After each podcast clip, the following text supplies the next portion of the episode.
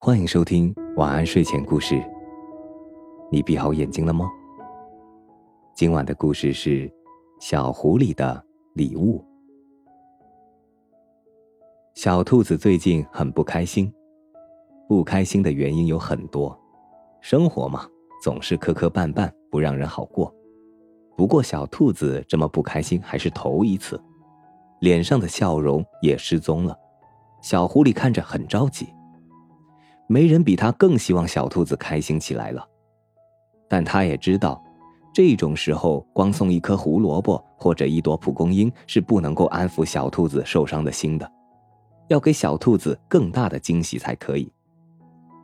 小狐狸使劲的想啊想，终于想出了一个好主意。他知道小兔子一直很爱白鹿阿姨写的童话书，之前每次白鹿阿姨出新书。小兔子都排队去买，每个故事都看得很喜欢。他还参加了好多次白鹿阿姨搞的小礼物抽奖，可惜没有一次中奖。假如能让小兔子中奖一次，他一定会重新高兴起来的。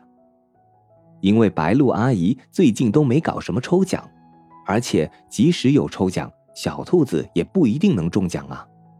小狐狸有些犯愁。贸然去问白鹿阿姨这件事，也会让她很为难、很不好意思的。但是对小兔子的关心胜过了小狐狸内心的纠结。他先是努力通过朋友的朋友的朋友的关系联系到了白鹿阿姨，再鼓起勇气发问：“我的好朋友小兔子最近遇到了非常难过的事，白鹿阿姨，能不能请你假装做一次抽奖，专门抽中小兔子啊？”随后。小狐狸摸摸鼻子，补充道：“奖品的钱我会付的，或者除了小兔子，要再多抽几个中奖者也可以。所有奖品我都愿意付钱的。”可是白鹿阿姨没有答应小狐狸的请求。她说：“虽然自己很理解小狐狸的心情，也很想帮忙，可如果抽奖是假的，那就是欺骗了森林里其他来参加抽奖的小动物。”会辜负大家对自己的信任和喜欢，抱歉啊，小狐狸，我不能答应你的请求。”白鹿阿姨温和的说道，“我们再想想别的办法，让小兔子开心起来，好吗？”小狐狸先前好不容易鼓起的勇气，此时已经漏光了。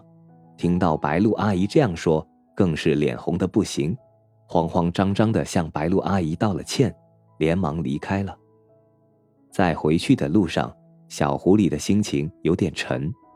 他觉得自己之前好像想出了坏主意，而且自己白忙活了这么一大圈，最后也没有找到什么能让小兔子开心起来的新方法。这实在是令人很沮丧呢。第二天，垂头丧气的小狐狸来到了小兔子的住处，正犹豫要不要敲开门，门却自己开了。小兔子站在门口。小兔子，此时的小狐狸不知道该说什么安慰小兔子才好，他觉得自己好没用啊。可是小兔子看起来却一点儿也不像先前那么难过了，他大声的对小狐狸说：“谢谢你的礼物，我收到了，我真的很喜欢。”小狐狸有些迷茫的望着小兔子，不明白他在说什么。小兔子把小狐狸领进屋，拿出一封信。署名是白鹿阿姨，信里讲了一个可爱的小故事：一个女孩遭遇了生活里的糟心事，心情很差。喜欢她的男孩为了让她能够开心起来，付出了很多努力，想给女孩惊喜。可惜她很倒霉，失败了一次又一次，老是不成功。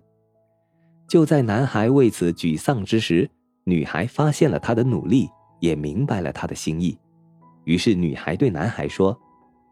谢谢你，虽然你想要给我的惊喜没能实现，可是你为此而付出的每一份努力，都已经让我的世界变得更好了。呀，这是白鹿阿姨送给我的小故事。小兔子挥了挥手中的信纸，他说是专门为了让我开心才写的。那真是太好了，小狐狸有些惊讶，也很高兴小兔子能因此而振作起来。没想到白鹿阿姨能帮我送给你这么好的礼物。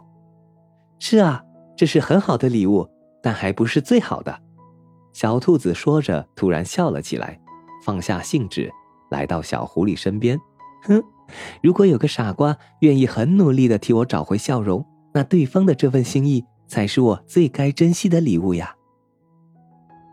这个故事告诉我们，抽奖一定要公平、公正、公开。好了，今晚的故事就讲到这里，记住要保持笑容啊！我是大吉，一个普通话说的还不错的广东人。晚安。好梦。